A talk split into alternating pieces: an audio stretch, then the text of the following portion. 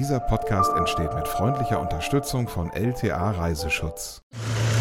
So, ich fahre gleich zum ersten Mal in meinem Leben Ballon. Ich bin mega aufgeregt. In dieser wunderschönen verschneiten Landschaft hier in Tirol. Wir haben gerade beim Aufbau mitgeholfen. Das war echt technisch ganz schön anspruchsvoll. Aber hat Spaß gemacht mitzumachen und ja, jetzt äh, warten wir auf den Start. Boah, meine, oh, meine Ohren, meine Ohren. Hallo Rebecca. Ähm, das vorab ganz wichtig, es heißt ja wirklich Ballon fahren, nicht fliegen. Oh, du weißt das. Ja, Cool. irgendwo mal Das gehört. wissen die meisten Leute nicht und ich habe es immer falsch gesagt im Ballon und wurde mehrfach korrigiert. Und jetzt wissen wir es alle schon. Ballon fahren warst du unter anderem und hast noch viel mehr schöne Dinge erlebt. Und zwar sind wir heute im Tannheimer Tal im Allgäu in Tirol. Dort warst du unterwegs und nimmst uns heute gerne mit in einer brandneuen Folge vom Reise-Podcast. Das ist dein Guide für Mikroabenteuer und die weite Welt. Und danke an LTA Reiseschutz für das Sponsern dieses Podcasts. So, Rebecca, erste Frage. Du hattest doch eigentlich Höhenangst, habe ich mal in Erinnerung jetzt in irgendeiner Folge Das ist gehört. richtig. Und trotzdem in dem Ballon? Oh Gott. Ja, ich habe sogar Angst, auf eine Leiter zu steigen, die etwas höher ist. Ich gebe es zu. Und äh, ja, mit so einem Heißluftballon auf etwa 2600 Meter Höhe zu fahren, ähm, war dann wirklich schon eine Überwindung für mich. Aber ja, der Gedanke, die Alpen von oben zu sehen, ähm, da habe ich gedacht, das musst du jetzt machen. Also so eine Chance hast du so schnell nicht nochmal. Und es hat sich definitiv gelohnt. Wie war der Ausblick? Beschreib mal. Ja, also diese schneebedeckten Bergspitzen und die Seen, die man sehen konnte, hat mich absolut überwältigt, muss ich sagen. Mhm. Das ist immer wieder dieser Moment, wo man vielleicht traurig wird, wenn man an den Klimawandel denkt. Ich kann mir das gar nicht vorstellen, zum Beispiel die Alpen ohne Schnee irgendwann, das darf einfach nicht passieren. Ja, das stimmt. Das ist schon ein gewaltiger Unterschied. Und äh, wir kommen ja hier jetzt so aus Ostwestfalen, da ist ja auch Schnee meistens Fehlanzeige im Winter. Ja, und äh, umso begeisterter bin ich immer von so einem richtigen Winterwunderland. Da schmilzt ich dahin. Du warst ja im Januar da, glaube ich, ne? Das heißt, äh, wunderbares Winter-Wonderland überall. Ja, das stimmt. Obwohl man sagen muss, dass auch weniger Schnee war als normal. Also Mhm. man hat es auch da gemerkt. Ne? Also man musste wirklich schon etwas höher unterwegs sein, dass da auch Schnee lag. Also das hat mich auch schon gewundert. Mhm. Genau. Ja, und wir waren ähm, im Januar da, weil im Tannheimer Tal das 25-jährige Jubiläum vom Ballonfestival stattgefunden hat. Ah, okay. Und deswegen bist du auch Ballon gefahren. Jetzt macht das alles Sinn. Genau. Okay. Ja, das äh, geht nicht immer. Und äh, genau, dann starten halt Teams aus aller Welt gemeinsam zum Flug über die Alpen. Und das sieht natürlich wahnsinnig schön aus, so an diesem blauen Himmel, wenn dann diese farbenfrohen Ballons da fliegen, kann man sich ja vorstellen. Und ich finde auch diese ganze Atmosphäre cool, wenn dann irgendwie Teams aus China oder aus ähm, den Arabischen Emiraten, also wirklich, das ist ganz international.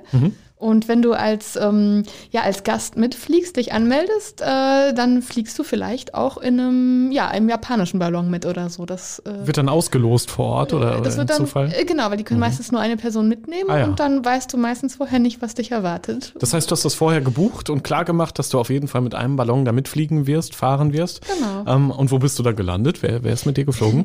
Ich hatte äh, das Glück, ich bin mit Bianca Höfer gestartet. Ähm, die ist 34 Jahre alt und eine der wenigen weiblichen Ballonpilotinnen, die es gibt. Und äh, ja, die kommt da aus dem Tannheimer Tal, hat das von ihrem Vater gelernt, also ist quasi von klein auf immer mitgeflogen. Und ja, ich habe sie auch mal gefragt, was für sie die Faszination am Ballonfahren ausmacht. Für mich ist das Ganze immer noch jedes Mal faszinierend, ob ich jetzt unter dem Ballon stehe und den beim Abheben zuschaue oder ob ich drin stehe, wie so ein Ballon majestätisch aufsteigt. Ich finde es faszinierend und richtig, also jedes Mal Gänsehaut. Ähm, wenn man im Ballon drin steht, die Ruhe, die man da oben hat. Und wenn nur ab und zu der Brenner dann ein bisschen faucht, äh, den kann man ausblenden nach einer Weile. Diese Ruhe und dieser Rundumblick, man ist mittendrin es ist nicht wie im Flugzeug, dass man in einem abgetrennten Raum ist und eigentlich keinen Bezugspunkt zum Draußen hat, sondern man ist mittendrin in der Natur und kann das in vollen Zügen genießen. Also jedes, jede Ballonfahrt ist äh, ein kleiner Kurzurlaub für mich. Also ich mache gerade sehr viel Urlaub. Ja, sehr schön. Okay, und so kann man eben auch als jemand, der eher nachhaltig reisen möchte, auch mal fliegen. toll. ja, genau, das kann man machen. Ich dachte nur, dass das Ganze so, ähm, keine Ahnung, ich dachte, man kommt da hin und geht dann, steigt dann in diesen Ballon ein und dann geht's los. Aber man musste wirklich auch mit anpacken. Das heißt irgendwie die, die Seile da ver verknüpfen oder was ja, also hast das, du gemacht? ja, das ging äh, so los, dass man wirklich diesen schweren Korb und die Gasflaschen, die, den Brenner und die etwa 30 Meter lange Ballonhülle da aus diesem Hänger geholt hat mit dem Ach, Team. Da hast du mit angepackt. Mhm. und äh, also das war so eine riesige Wiese, wo die ganzen Teams dann halt mit ihren Hängern hingekommen sind. Ja, dann musste das alles in Position gebracht werden. Und äh, ja, also alle Teams waren wirklich unter Hochdruck damit beschäftigt ähm, alle Teile in die richtigen Positionen zu bringen. Und wir haben wirklich etwa über eine halbe Stunde äh, gebraucht, bis ja diese ganzen Leinen da auch am Korbrand verankert waren, diese bunte Nylonhülle aufgeblasen war und die Luft heiß genug war. Also das hatte ich unterschätzt, wie viel Expertise und Aufwand dahinter steckt. Das sieht ja immer so schön aus, so am Himmel. Ne? Wo, wurde es dann hinterher nochmal geprüft, bevor du da irgendwelche Kordeln falsch anbringst ja, oder so? Klar. Okay. Also die Bianca, die hat das alles ganz genau abgecheckt ja. und angeguckt und ähm, da habe ich mich wirklich in sehr guter Hand ähm, gefühlt, also mhm. in, ja, auf einem sehr sicheren Boden. Aber viel Gepäck darf man zum Beispiel nicht mitnehmen, ne? Also genau, das wusste ich auch nicht. Äh, wir durften auch gar kein Stativ und so, also für die Kameraausrüstung. Also es wurde wirklich gesagt, bitte eigentlich gar keinen Rucksack mitnehmen. Mhm. Ähm, ja, Light Traveling quasi ist ja auch so ein Trendbegriff im Moment. Ne? Ganz genau, weil der Korb, der war auch viel kleiner, als ich das jetzt äh, eingeschätzt hätte. Ne? Da war wirklich nicht viel Platz, weil diese ganzen Gasflaschen da ja rein mussten. Ja, ja. Und dann waren wir zu dritt. Äh, das war dann schon muckelig. Ja, wir durften dann da reinklettern. Das war auch schon so ein Aufwand, da überhaupt hochzukommen.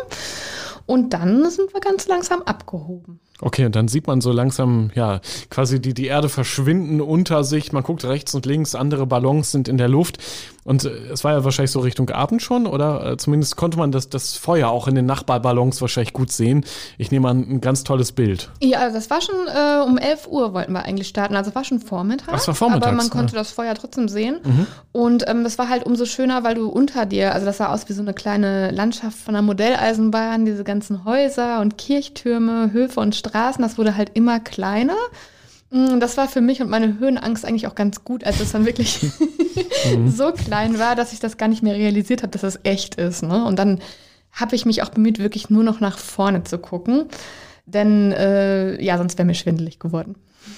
Okay, aber ihr habt ja auch, was macht man da, wenn, wenn man eben dann fährt in diesem Heißluftballon? Man kann dann miteinander reden oder ist es zu laut? Ist man zu sehr mit Eindrücken beschäftigt? Muss man auch nachjustiert werden? Muss man lenken zum Beispiel? Muss die Bianca doch auch? Genau, also das hat ja ganz viel mit Thermik zu tun, ja. wie ich gelernt habe, ähm, ob du dann überhaupt vorankommst. Und wir standen die ganze Zeit über Funk in Kontakt ähm, mit den anderen Ballons. Mhm.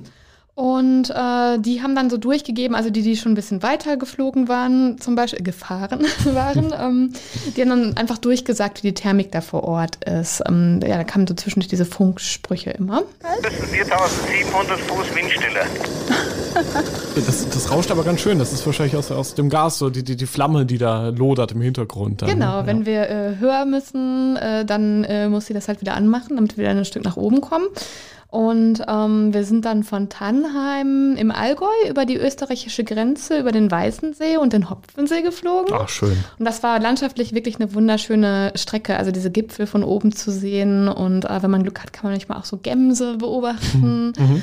Ähm, hatten wir da jetzt nicht, aber ich kann absolut verstehen, was die Bianca daran so äh, faszinierend findet. Ähm, und der abenteuerlichste Teil stand uns dann aber noch bevor, und zwar die Landung. Oh ja, das ist ja, finde ich, beim, ja, auch beim Fliegen zum Beispiel, wenn man es selten mal macht, das ist auch so das ja, Aufregendste. Da habe ich ne? auch immer Angst mhm. vor, ja. muss ich zugeben. Und bei uns hat die dann auch etwas länger gedauert als geplant, denn es war windstill. Oh. Mhm. Und dann hing wirklich eine ganze Weile über einem Wald fest und da möchte man natürlich nicht landen. Kann man auch gar nicht, ne? Äh, sie meinte, man kann das zur Not schon. Im Wald? Auf so einer freien Fläche dann oder in den Bäumen Schon sogar? in den Bäumen. Es Ach. ginge zur Not. Oh Gott. Aber ich hatte da ehrlich gesagt nicht so Lust drauf. Ja, und äh, ich bin dann schon ein bisschen unruhig geworden, aber die Bianca hat sich gar nicht aus der Ruhe bringen lassen. War auch genug Gas da wahrscheinlich. Oder? Genau, ja, sie ja. meinte, wir könnten noch eine Stunde oder so machen. Ach, mehr aber nicht. Mm, Ich weiß nicht mehr genau, was sie gesagt hat, aber es, ist, es gibt halt eine Grenze. Ne? Ja, ja. Und ähm, ja, sie hat uns dann wieder ein Stück nach oben gebracht, dann haben wir uns ein Stück bewegt und dann war aber auf einmal ein Strommast unter uns. Das war dann natürlich noch weniger lustig. Da will man ja natürlich auf gar keinen Fall landen. Ja, aber irgendwann haben wir es geschafft und sind auf einer Wiese in Österreich gelandet. Wie fühlt sich das an, dann wieder auf festem Boden zu sein? Wahrscheinlich erstmal so ein bisschen wackelig in den Knien. Ja, man Und sehr glücklich. sich so hinhocken und festhalten bei der Landung. Ja. Ich dachte, das wäre noch viel härter, der Aufprall. War es aber gar nicht, hat nicht wehgetan oder Mhm. so. Ähm, dann ist man noch einmal wieder so ein bisschen abgehoben, da habe ich wieder Schiss gekriegt. Dann musste man halt warten, bis man wieder nach unten kommt und so. Mhm. Äh, da steckt echt viel Energie drin in dem Teil. Und zum Glück wartete dann da auch schon das Team. Also man hat so ein Bodenteam quasi, das mit dem Auto einen immer verfolgt, damit die dann vor Ort sind, wenn man landet, weil Ah. Ja. der ganze Kram muss ja auch wieder verpackt werden und so weiter. Ja, das waren alles so Sachen, die ich gelernt habe. Ja, und äh, nach der Landung folgte dann in Tannheim, als wir zurück waren, auch noch die Zeremonie der Ballontaufe. Okay. Und das haben die nicht nur für, für dich als Nein. Reisebloggerin in dem Moment Nein, gemacht? nein, das macht jeder, der Ballon fährt, muss das machen, ja. Wie, wie läuft das ab? Mm, Das macht man irgendwie mit diesen vier Elementen Wasser, Erde, Luft und Feuer. Also das Mhm. ist richtig eine Tradition unter Ballonfahrern. Ähm, es wirkt ein bisschen wie eine Hinrichtung. man musste sich nämlich hinknien. Also die haben dann auf diese Wiese so eine Decke gelegt, da mussten wir uns hinknien. Und dann wurden unsere Köpfe mit Sekt beträufelt, mit Erde berieselt. Und äh, ja, dann wurden, das war eigentlich der schlimmste Teil, die Haarspitzen mit einem Streichholz angesenkt.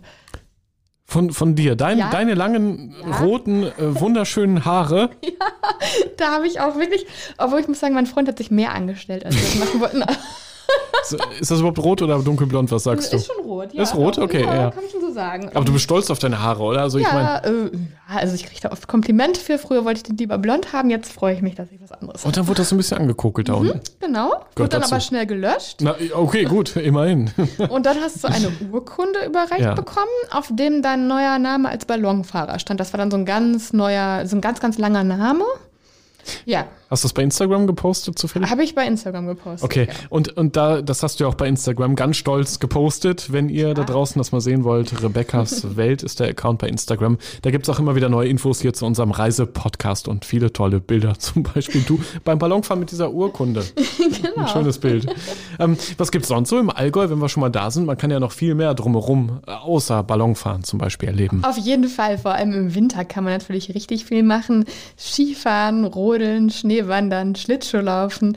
Äh, Das alles habe ich gemacht. Mm, Ja, aber ich würde vorher erstmal vorschlagen, erzählen wir doch erstmal, was es mit dem Allgäu so auf sich hat. Äh, Kommen wir zu unserer beliebten Rubrik Nice to Know. Das Allgäu ist ein Käseland. Es gibt vor Ort etwa 90 Sennereien und fast 40 Prozent des deutschen Hartkäses werden dort hergestellt. Das Tannheimer Tal liegt im Norden Tirols und hat sechs Skigebiete, 140 Loipenkilometer und 81 geräumte Winterwanderwege zu bieten. Und falls ihr übrigens das Thema Skifahren sehr spannend findet, guckt doch mal in äh, ein paar Folgen zurück hier in eurem Podcast-Player. Da haben wir nämlich das Thema Skifahren genauer behandelt. Und Rebecca, du warst zum ersten Mal da Skifahren. Eine sehr spannende Folge, gerne noch mal reinhören. Zu den bekanntesten Sehenswürdigkeiten im Allgäu zählt das Schloss Neuschwanstein. Der menschenscheue König Ludwig II., der hatte die Burg ja erbaut, um sich aus der Öffentlichkeit zurückzuziehen. Heute ist sein Refugium ein Publikumsmagnet. Rund 1,4 Millionen Menschen besichtigen jährlich die Burg des Märchenkönigs. Ja, so, so eine Burg bauen, weil man menschenscheu ist, das wäre Ja, wär auch wär mal was, spannend. oder? Für uns Podcaster, auch schüchterne Menschen, die in so ein Mikro sprechen in einem kleinen dunklen Raum, wäre das, Das vielleicht genau das. Richtige. Nur Ja, nicht genug Geld damit ich hätte das. verdient bisher. Kommt noch, Schloss. Joris, kommt noch. klar. Ja, äh, das Schloss Neuschwanstein hätte ich auch gerne mal mit eigenen Augen gesehen, aber unser Ballon hat die Strecke leider nicht genommen. Aber es Nein? gab welche. Auch schade. Ja, Okay. die anderen Ballon hatten, Ballons hatten mehr Glück. Naja. Die haben dann Fotos von oben gemacht vom Schloss und so. Ja, ganz Ah, genau. okay. Ja, und wenn ich schon mal in so einem tollen Winterwunderland bin, habe ich es mir natürlich nicht nehmen lassen. Und äh, wie Joris eben schon erwähnte, hatte ich ja meine ersten Skierfahrungen gesammelt. Ja, genau. ähm, wollte ich jetzt direkt anknüpfen ein Jahr später und habe ein Skilanglauftraining gemacht Ich hatte allerdings nicht erwartet, dass mich der Muskelkater im Anschluss derart hart trifft. Also Schon wieder. Das war in so unserer Skifolge doch auch schon die große Überraschung, ne? Äh, ja, aber diesmal ja. war es wirklich viel, viel schlimmer. Also unter uns, ich glaube, ich hatte ähm, drei Tage, konnte ich kaum laufen. What? Wie weit wart ihr da unterwegs? Wie lang war die Strecke? Ja, also Skilehrer Horst ist ein echter Profi und hatte keine Erbarmen mit uns Anfängern. Mhm. Also es ging wirklich Runde um Runde und zwei Stunden lang ohne Boah. Pause. Okay, krass. Ja. ja. und zwar meinte er dann zwischendurch auch mal, ja, jetzt springen, springen, springen. Und ähm, also das war ohne Anstrengung kein Erfolg lautet sein Motto. Mein Name ist Horst Feller. Bin beim Skiclub Nesselwang und äh, bin Jahrgang 42. Fährst seit wann Ski? Seit 60 seit, Jahren. Seit 68, 58 ist erst Mal auf Ski gestanden und letztes Jahr bei der Deutschen Meisterschaft für die Senioren aufgehört. Cool. Und dazwischen liegen viele Meisterschaften, deutsche Meisterschaften, bayerische Meisterschaften, Senioren-Weltmeisterschaften.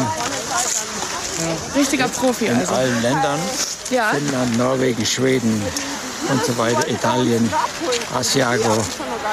Und äh, es ist mir eine Freude, Leute zum Langlaufen zu bringen, weil das wichtig ist in unserer bewegungsarmen Zeit.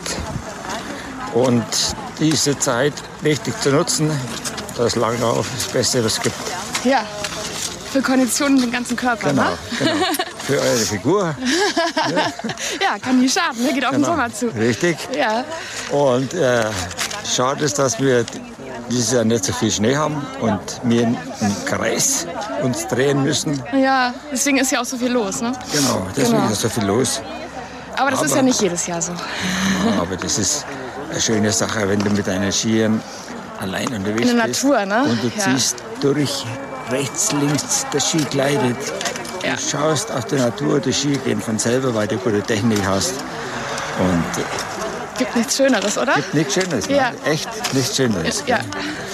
Und äh, im Sommer tun wir dann äh, Techniken, auch Übungen machen. Ja. Äh, Schrittspringen. Dass du gar nicht aus der Übung kommst, nicht, ne? Genau, Schrittspringen ja. leicht bergauf, mit Strecke, ohne Strecke. Und dann natürlich zur Kondition machen wir ein Training. Kondition ist ein wichtiges Thema, ich merke es ja, jetzt richtig. Zur Kondition machen wir dann Mountainbike fahren. Ja. Und Mountainbike fahren mit bestimmten Höhenmeter, da müssen mindestens immer 1500 Höhenmeter dabei sein. Ja. Damit du dich ein bisschen auspowerst. auspowerst. Cool. Ja. Und sonst äh, wünsche ich euch, äh, wenn ihr wieder lang auf Ski habt, ja. nochmal neue Ski holen. Neue Ski, okay. Ja, Fellski holen oder, ja. oder, oder Schuppenski, gute Schuppenski. Aha. Und die Technik sauber auf die Spur bringen. Okay. Ja. ja. Und ich danke euch für euren Einsatz heute. Danke, Und danke an dich. Das war echt super cool, ja. sehr anstrengend, aber hat Spaß gemacht. Ohne Anstrengung kein Erfolg. Richtig. Du musst es wissen. Gut, danke schön. Bitte, bis, bitte, ja. bis, bald. Genau. Der gute Horst, also der ist 80, ne? Und konditionsmäßig hat er mich um Längen geschlagen. Das der ist, der ist ja auch jeden Tag wahrscheinlich da in, ja. in der Loipe auf der Strecke. Okay, krass. Auf jeden Fall. Mhm. Also Hut ab, wenn ich in dem Alter noch so fit bin, dann habe ich es geschafft. Und Schlittschuhlaufen warst du auch noch. Also nicht ja. nur Langlauf, auch noch Schlittschuh. Du hast ja den kompletten Wintersport mitgenommen. Ja, mit meinem Muskelkater. Ich habe es mir nicht nehmen lassen, denn ich habe, glaube ich, selten so einen schönen Ort gesehen äh, zum Schlittschuhlaufen. Äh, ich war sechs Jahre nicht mehr gefahren. Aber direkt am Haldensee, wo auch unser Hotel war, da gab es halt den Haldensee, wie das Hotel auch hieß. Und äh, mit Bergkulisse im Hintergrund, ähm, ja, da musste ich mir schnell aus dem Laden im Dorf Schlittschuhe holen. Die hatte ich nämlich nicht dabei. Und war dann auf Kufen unterwegs. Und ähm, ja, da es noch mittags war, hatte ich die Fläche wirklich die erste Viertelstunde ganz für mich alleine und das war wunderschön. Boah. Und wie, wie ist das? Also ich war jetzt vor, was weiß ich, zehn Jahren zum letzten Mal Schlittschuh laufen. Bei dir ist es wahrscheinlich auch ein bisschen her. Genau, ähm, sechs Jahre, ja. ja. Mhm. Äh, verlernt man das oder ist es wie Fahrradfahren? Man kann, kann immer wieder drauf und es passt. Äh, ja, es ist ein bisschen wie Fahrradfahren, aber auf dem See ist natürlich die Fläche nicht so eben wie auf der Eisbahn. Oh ja. Da sind so Huckel mhm. und ich hatte wirklich richtig Angst, mich auf die Schnauze zu legen, auf Deutsch gesagt, weil das ist ja sehr hart, wenn man da mit dem Kopf ja. aufs Eis fällt. Also ja. ich bin wirklich ganz, ganz langsam gestartet, etwas wackelig. Es gibt ein Video auf Instagram dazu, ähm, das ich gemacht habe, ähm, aber es war wunderschön. Ja man ich kann bin sich nicht ja, hingefallen. Okay, das ist sehr gut. Ich wollte gerade fragen, weil ähm, man kann sich ja nirgendwo festhalten am Richtig, Rand. Das ist ja immer das. Schöne, wenn du irgendwo auf einer Eisbahn fährst zum Beispiel, dann kannst du ja am Rand erstmal Ja. so ein bisschen äh, dich vortasten. nee, Okay, den ging da Luxus nicht. Mhm. gab es da nicht, aber ich war wirklich sehr vorsichtig und habe nur so eine kleine Runde gedreht. Äh, mit dem Muskelkater ging eh nicht viel mehr, aber ich wollte es gemacht haben. Ja, kann ich Cool. wärmstens empfehlen. Und es war offiziell freigegeben, genau. Ja, sehr schön. Wer, wer gucken will, auch dieses Video gibt es ja bei dir auf der Instagram-Seite, hast du gerade schon gesagt, Rebecca's Welt. Gerne mal auf äh, Folgen klicken. Das lohnt sich sowieso immer bei Instagram. Ja, und so ein paar schönen Seiten folgt einer zum Beispiel. Das macht immer Sinn. Am Ende jeder Folge auch heute natürlich gerne wieder unsere Top 3 rund ums Allgäu und zwar das Tannheimer Tal, wo du ja sagst, du hast selten so einen schönen Ort zum Beispiel für Schlittschuhlaufen gesehen. Was ist denn bei dir auf Platz 3 unserer Top 3? Ja, ich hatte es eben schon ganz kurz erwähnt, direkt am Haldensee in Nessel-Wengler heißt der Ort im Tannheimer Tal. Da liegt ein Naturerlebnis- und Wellnesshotel und da hat man wirklich einen grandiosen Ausblick äh, auf den Haldensee, aber auch auf die Berge dahinter. Und die Zimmer wurden mit natürlichen Materialien wie heimischem Holz gestaltet. So auch dieser große Wellnessbereich, den ich sehr empfehlen kann. Da hat man auch direkt einen Seeblick, also aus der Sauna. Und der hat sogar einen Infinity Pool zu allem Überfluss. Cool. Ja, und äh, richtig gut hat mir da auch das Frühstück gefallen. Da gab es viele regionale Bioprodukte und so. Ich glaube, das hieß Flockomat. Da konntest du dir deine Körner selber mahlen fürs Müsli. Richtig gesund. Ja, also was für die Ökos unter euch. Genau, und apropos Essen, da kommt mein zweiter Tipp. Ähm, das kann man natürlich auch hervorragend im Allgäu. Ich empfehle euch bei Slow Food und Haubenrestaurantbetreiber Ralf Mohrend im kleinen Ort Zöblen in Österreich vorbeizuschauen. Also Deutschland, Österreich, falls euch das verwirrt hat, das liegt da ganz nah beieinander. Deswegen Mhm, schwenken wir auch Ja. zwischen Allgäu und Tirol hier so rum. ich musste das mir erstmal auf der Karte genauer angucken, was da immer passiert. Ähm, genau, und das lohnt sich nicht nur wegen der hervorragenden Küche, sondern auch wegen des Ambientes. Äh, Das ist nämlich in einem typischen Bauernhof aus dem Jahr 1764. Das ist so ein alter Stalltrakt, der jetzt das Restaurant ist. Und ja, äh, mein Tipp, ihr müsst unbedingt vorher reservieren, denn die wenigen Plätze sind heiß begehrt. Das ist gut ähm, für alle auch da draußen, die jetzt sagen, Moment, Moment, nicht so schnell, ich will doch auch mal lecker essen, ich brauche die Tipps doch auch. Jo, gibt's alle schriftlich in den Shownotes hier vom Podcast, sogar mit Link. Da könnt ihr ganz entspannt nochmal draufklicken gleich, wenn ihr die Episode fertig gehört habt und euch die Infos nochmal im Internet weiter dazu holen. Ja, Platz eins unserer Top 3. Was ist da gelandet? Wahrscheinlich irgendwas Schönes zu essen? Äh, nein. Wir wollen ja auch mal Aktivität reinbringen. Ja, ja. Äh, was bei eurem Winterurlaub natürlich nicht fehlen darf, ist eine Schneewanderung. Ach Also, cool. Ja, Mir hat die rund ums Neunerköpfle auf dem Neuner Erlebnisweg gut gefallen, die wir gemacht haben. Ähm, der Weg startet, so auch der Name, bei der Bergstation Neunerköpfle in Tannheim. Ja, und je nach Geschwindigkeit und Aufenthalt bei den Stationen braucht man so circa eine bis anderthalb Stunden. Und oben angekommen hat man einen tollen Ausblick auf die schneebedeckten Alpen. Ja, und wir konnten sogar ein paar Paraglider beim Start beobachten. Also auch was, was man schön im Winter machen kann, wenn man es kann. Ja, und außerdem hat uns Wanderführer Klaus noch wichtige Survival-Tipps für die Alpen beigebracht. Also wie man seine Skistöcke halten muss, wenn man nicht mehr weiterkommt. Oder was man macht, wenn man einen Unfall hatte, aber kein Handynetz hat, um Hilfe zu holen. Also wenn man im Funkloch ist, Ja, genau. Macht ein, man Handy aber aus. eintippen. Statt der PIN-Nummer. Ja, aber Handy nochmal ausschalten, wieder einschalten und, dann 112. drin. Das ist dann 112 eintippen. gut. Und dann viel Glück. ja, das ist ein guter Tipp. Ja, wenn man kein Netz hat, wusste ich auch nicht. Das, das soll wohl teilweise funktionieren. Echt? Also statt des PIN-Codes dann 112 eingeben. Okay, Ich das ist hätte das jetzt auch gerne Tipp. mal verifiziert, aber ich glaube nicht, dass der Mist erzählt. Der ist ja auch schon seit vielen Jahren da aktiv. Ja, sollte man vor allem auch nicht ausprobieren. Also ich glaube, einfach so mal hier zu testen zum Spaß lieber nicht. Nee, das nicht, aber ich, ich wollte es mir jetzt mal merken, Mhm. äh, gilt ja nicht nur für die Alpen, ne? Kann ja auch mal woanders sinnvoll sein. Kann Ja, ja, jetzt klar. Ein Hilfefall, vielleicht stürzt man oder so. Gute Idee. 112 geht vielleicht sogar trotzdem. Das des Pins, ja. Und für alle, ne? die sowieso auf Sicherheit stehen, LTA Reiseschutz hat da viele spannende Angebote, ist ja unser Partner hier im Reisepodcast. Vielen Dank fürs Möglichmachen an dieser Stelle. Und Rebecca, danke für die tollen Tipps heute für alle, die so die, die Grenzregion zwischen Deutschland und Österreich, nämlich ja, Allgäu, Tirol, die Region mal erkunden wollen. Unbedingt diesen Podcast auch gerne weiterempfehlen. Es sind viele schöne, tolle Tipps da drin. In zwei Wochen gibt's hier die nächste Episode und wir können ja schon mal eine kleine Ankündigung machen. Wir haben nämlich bald unseren Green Travel Podcast. Denn Rebecca, das äh, liegt dir ja sehr am Herzen, grün reisen. Vielleicht kannst du kurz erklären, was haben wir da genau vor? Ja, also da werde ich euch einfach regelmäßig ganz tolle Destinationen oder Urlaubsmöglichkeiten vorstellen, die zum Thema Nachhaltigreisen passen. Mhm. Ja. Sucht gerne schon mal Green Travel Podcast. Ein Trailer ist schon online. Ein, zwei Folgen jetzt, wenn ihr das hört, sind vielleicht auch schon da. Wir arbeiten da gerade parallel dran. Ja, genau. gerne weiterempfehlen, auch wenn, wenn ihr Leute kennt, die gerne nachhaltig reisen, die so sagen, ja, ich möchte was für den Umweltschutz tun, aber trotzdem die Welt erkunden. Mhm. So denken wir ja auch darüber. Ähm, empfehlt diesen Podcast gerne weiter. Und wir hören uns dann hier schon in zwei Wochen wieder. Tschüss, schön, dass ihr dabei wart.